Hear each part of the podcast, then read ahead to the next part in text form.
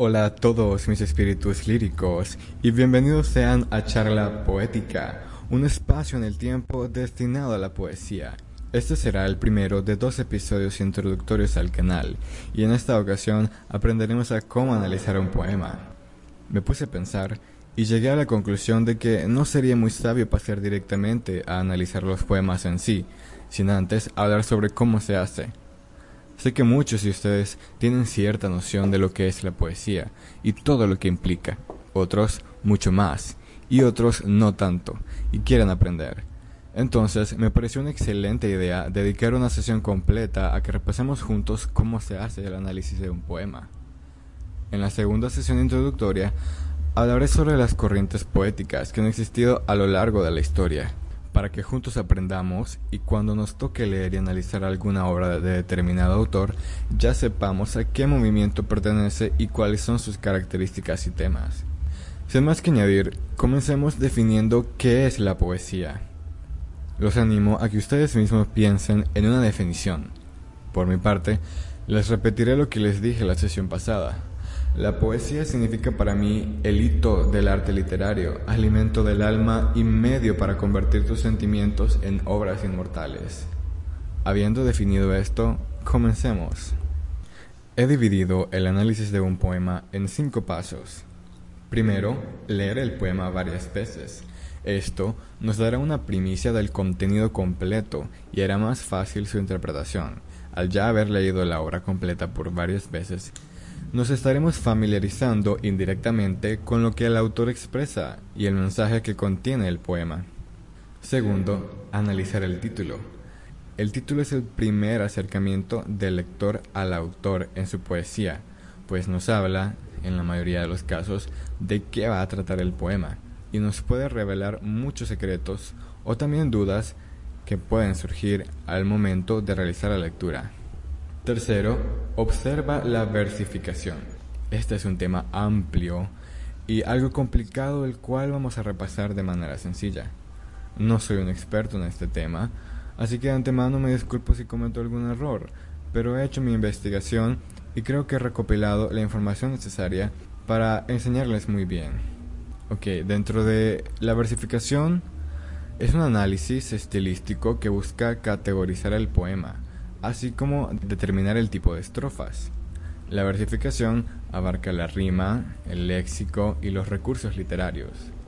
Hablemos sobre el estilo de expresión de un poema, que puede ser en verso o en prosa. El verso es una forma de expresión que se sujeta a un conjunto de reglas donde la sonoridad de las palabras y el ritmo de las frases son fundamentales. Es la estructura clásica de las composiciones poéticas. En la escritura en verso, por lo tanto, el autor se sirve de, determinadas estructuras rítmicas como la medida, la rima o las pausas. En ese sentido, existen diferentes tipos de versos, dependiendo del tipo de composición poética que se realice, como el verso blanco, verso rimado, verso no rimado, y todos son distintos y siguen determinadas reglas, pero no ahondaremos en ello, sino que nos quedaremos con un tipo de verso que escucharemos bastante en el análisis de poemas. Estos corresponden a los versos de arte menor, cuando los versos tienen entre 2 y 8 sílabas, y los versos de arte mayor, que son los versos que tienen 9 sílabas o más. El otro estilo de expresión para la poesía es la prosa. La prosa es una expresión natural del lenguaje, en el que no existen normas de rima, cadencia ni sonoridad. Se dice que es una expresión natural porque nos permite comunicar ideas de la misma forma como las pensamos, sin atender a, reglas o estructuras más allá que las dicten la gramática y la ortografía de cada idioma. Por su facilidad de ser escrita, narrada, leída e interpretada, la prosa es el género más común del lenguaje narrativo. Ahora, el tipo de estrofa y de poema. ¿Qué es la estrofa? Pues se llama estrofa a los segmentos en que un poema se divide, compuestos cada uno por varios versos. Equivalen, más o menos, a los párrafos de la prosa. Son entonces unidades estructurales medianas que se conforman por varias proposiciones en torno a un eje común de sentido o significado. Según el tipo de estrofa, será el tipo de poema. Ahí sí hay muchos, como el soneto, que son 14 versos en decasílabos, es decir, de 11 sílabas cada uno, con dos cuartetos, es decir, estrofas de 4 versos y dos tercetos. Otro tipo de poema es el terceto. También existe el cuarteto. Otro tipo de poema es el romance, cuyas características son un número indefinido de versos octosílabos, rima asonante en los versos pares y rima libre en los versos impares. También existe la oda, que se divide en estrofas iguales, y esta celebra alguna hazaña de personas o atributo de cosas. La copla, que son tres o cuatro versos octosílabos y sirven de canción popular. También está la égloga, la elegía y el himno, un poema de tono solemne creado para ser cantado, así como el haiku, de origen japonés, que son tres versos y generalmente expresan amor por la naturaleza. De igual manera, los versos se nombran según el número de sílabas, existiendo así los trisílabos de tres sílabas, los tetrasílabos de cuatro sílabas, pentasílabos, hexasílabos, decasílabos, endecasílabos de once sílabas, dodecasílabos, alejandrinos de catorce sílabas, pentadecasílabos, etc. Ahora pasemos a hablar sobre la rima. La rima es la repetición de los sonidos finales de dos o más versos en un poema. Cuando se repiten todos los sonidos, tanto vocales como consonantes, a partir de la última vocal acentuada, la rima se llama rima consonante. Cuando solo se repiten las vocales a partir de la última vocal acentuada, la rima se llama rima asonante. Dentro de la versificación también tenemos a la métrica, que la podemos explicar de la siguiente manera. Como sabemos, la poesía es una forma del discurso que se organiza en función del ritmo. La métrica de un poema implica la serie de rasgos a partir de los cuales se construye el ritmo de este. El verso con su número de sílabas y su peculiar distribución de acentos, la estrofa que viene determinada por la cantidad y alternancia de versos que la integran y las diferentes agrupaciones estróficas que hacen a un poema, son los elementos que conforman la métrica de una poesía. La poesía es bellísima, y detrás de sus rimas y de su belleza hay un profundo trabajo que permite que el resultado sea tan mágico. Este se trata de la métrica. La métrica es la medida de los versos, su estructura y cómo el autor los combina para conseguir un determinado poema, y con ello una determinada forma de expresar su mensaje. Dicho de otra forma, la métrica es la construcción de un poema. En la métrica se incluye la rima y aspectos de los cuales ya hablamos, por lo que ahora aprenderemos a cómo medir un poema. El verso se mide contando la cantidad de sílabas que contiene, y para poder conocer la medida exacta de cada verso, se ha de tener en cuenta el acento de la última palabra de cada verso, que es conocido como la ley del acento final. Y es muy simple, si la última palabra es aguda, se suma una sílaba más. Si es llana, queda igual, pero si es esdrújula, se resta una sílaba. A su vez, también deben tenerse en cuenta las licencias métricas a las que puede acogerse el autor. Algunos ejemplos serían la sinalefa, la diéresis, el hiato y la sinéresis. Ahora hablaremos un poco más de esto para que se entiendan estos términos. Primero, la sinalefa. Sinalefa es cuando una palabra termina en vocal y la siguiente comienza en vocal también. Las dos sílabas se unen y suman una sola. Un ejemplo son las palabras termina en. La primera palabra termina en una vocal y la siguiente comienza en una vocal. Entonces, son tres sílabas métricas. Es decir, en vez de cuatro sílabas que tendría sin aplicar la sinalefa, pues la palabra termina tiene tres sílabas y la palabra en una sola, al existir una sinalefa entre la última sílaba de la palabra termina y la palabra en, se juntan y crean una sola sílaba, existiendo así tres sílabas métricas. Otra licencia importante es la diéresis, que es la separación de dos vocales que deberían ir juntas porque son un diptongo, pero el autor quiere que se cuenten separadas para mantener la métrica. A veces, Esto suele ir representado por la diéresis, que son aquellos dos puntitos que van por arriba de la letra. Un ejemplo es sed insaciable. Aquí, en vez de dividir la palabra insaciable en cuatro sílabas, el autor hace uso de la diéresis en la segunda i de la palabra insaciable y la divide en otra sílaba, lo que da lugar a seis sílabas en lugar de cinco. La sinéresis es lo contrario a la diéresis, y es que dos vocales que van juntas, pero que no son en diptongo. Por tanto, deberían contarse separadas, se encuentran unidas. Ejemplo, poesía. Aquí son tres sílabas en lugar de cuatro, pues se cuenta unida la primera sílaba con la segunda, poe, en vez de poesía.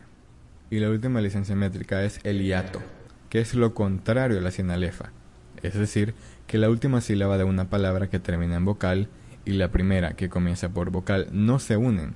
Tenemos el mismo ejemplo de termina en. Aquí son cuatro sílabas métricas, pues no estamos haciendo uso de la sinalefa.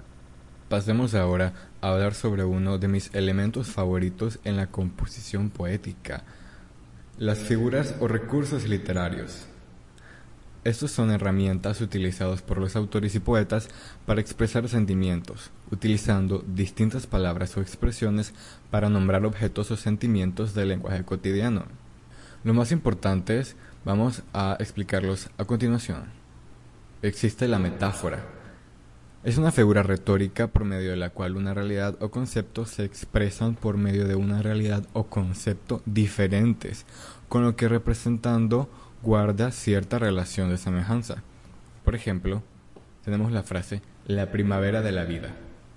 Esta es una metáfora de la juventud. O el sol radiante de tus mejillas. Es una metáfora que otorga a las mejillas las cualidades del sol. Otra figura literaria es el símil, o también llamado comparación.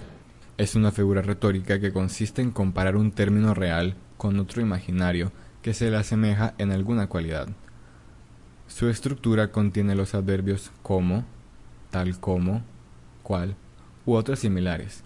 Un símil se diferencia de la metáfora en que tiene estructura de comparación. Ejemplo, sus manos son suaves como el terciopelo. Esto es un símil. Mientras que sus manos de terciopelo. Esto es una metáfora. La hipérbole.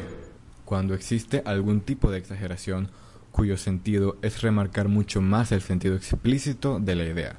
Puede tratarse de un uso metafórico, por ejemplo, al comparar exageradamente una cosa con un atributo que se le atribuye. Le tomó la vida entera en llegar, o Sentía que todo el mundo la veía. Son exageraciones. Personificación. Ocurre al atribuir a objetos inanimados o vegetales y animales algún rasgo exclusivo de humanidad, con el fin de transmitir mejor la impresión que se supone que causen. Así, un perro puede ser orgulloso o altanero, una planta puede ser elocuente e incluso un árbol puede ser sabio o atrevido. El oxímoron es una figura del pensamiento que consiste en poner en contacto, dentro de una misma estructura sintáctica, palabras que se contradicen, pero que en el contexto en el que se encuentran se proyectan hacia un significado que las armoniza.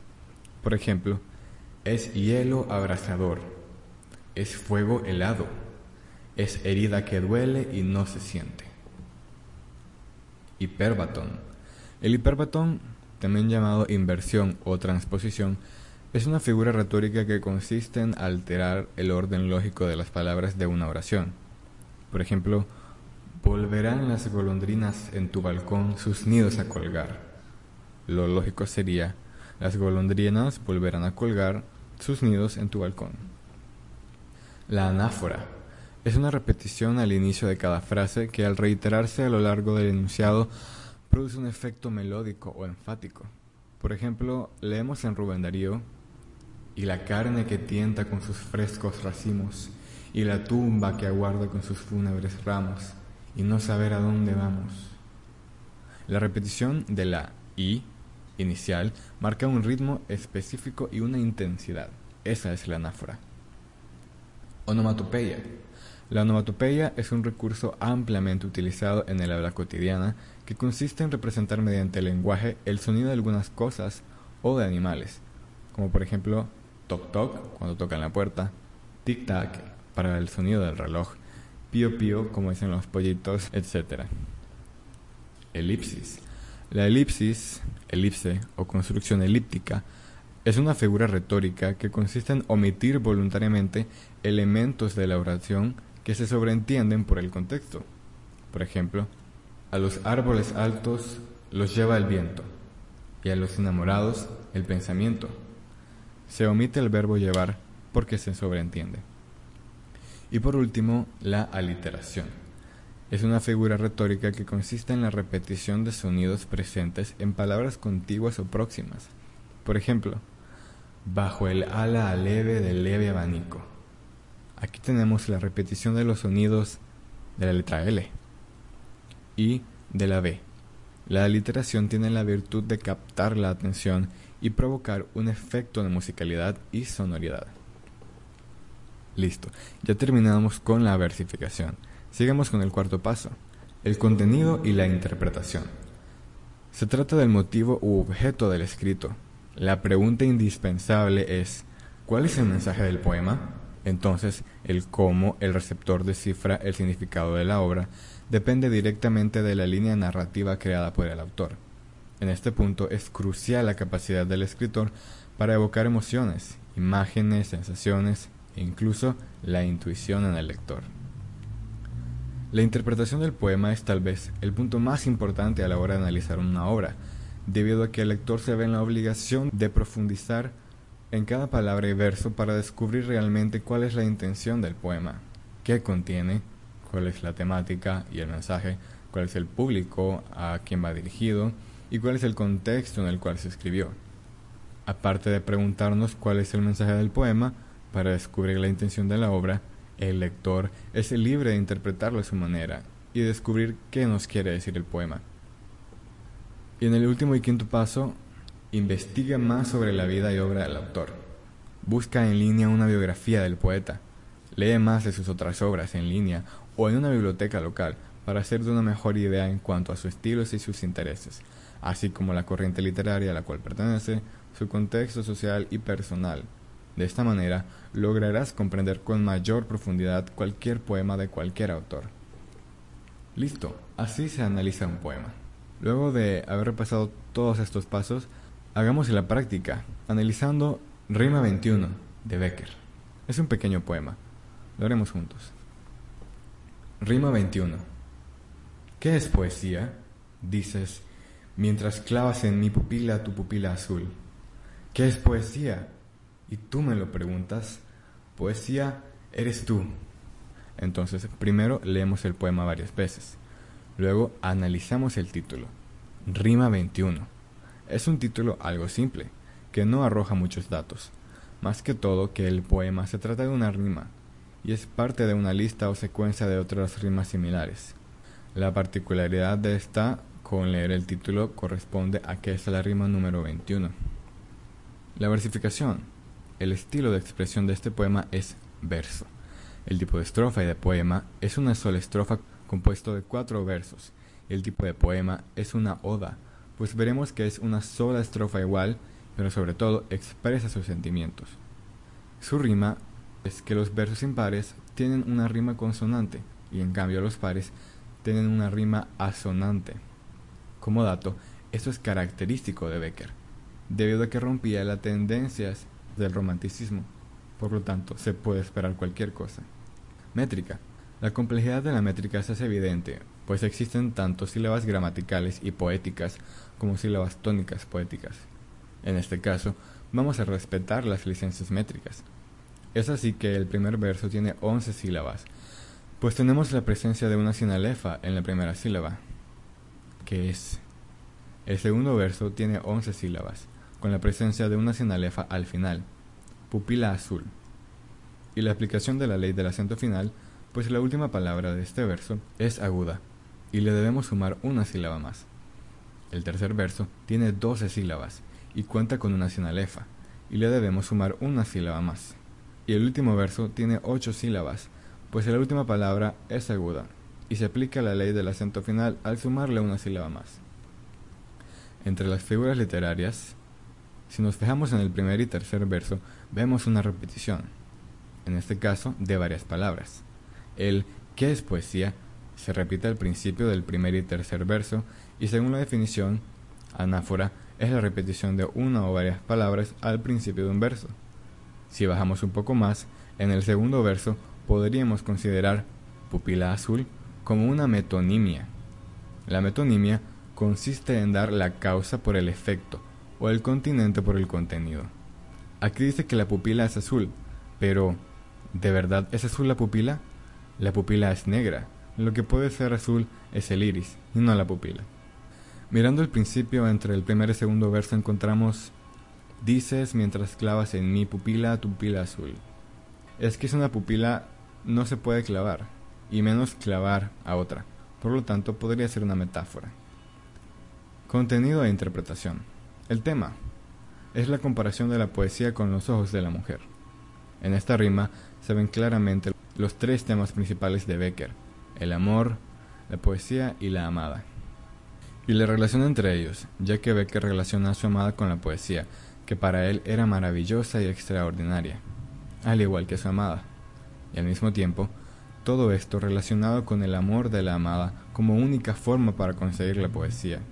Dos aspectos que destacan de la rima son la similitud que establece Becker entre el color azul y la belleza, ya que utiliza este color para describir las pupilas de su amada, a la cual considera la más bella, y la forma como Becker expresa tantas cosas en tan solo cuatro versos.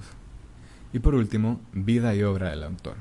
Gustavo Adolfo Domínguez Bastida nació en Sevilla en 1836 y murió en Madrid en 1870. Fue un poeta español considerado el máximo representante de la poesía postromántica, tendencia que tuvo como rasgos distintivos la temática intimista y una aparente sencillez expresiva, alejada de la retórica vehemencia del romanticismo. Y listo, ya sabemos cómo analizar un poema.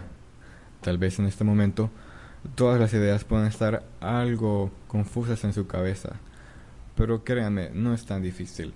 Solo repasen estos pasos y practíquelo con sus poemas favoritos. Recuerda que me puedes seguir en todas mis redes sociales como Charla Poética o Charla Poética-19, así como comentar y compartir mi contenido. Lo agradecería muchísimo para que así podamos llegar a mucho más amantes de la literatura. Si tienes algún comentario, no dudes en hacérmelo saber al escribirme a todas mis redes sociales y al correo charlapoética19 Agradezco mucho tu apoyo. Mis espíritus líricos, esto ha sido todo por hoy. Espero que les sirva y puedan aplicarlo con los poemas que lean. Yo me despido agradeciéndole su tiempo y nos escuchamos a la próxima.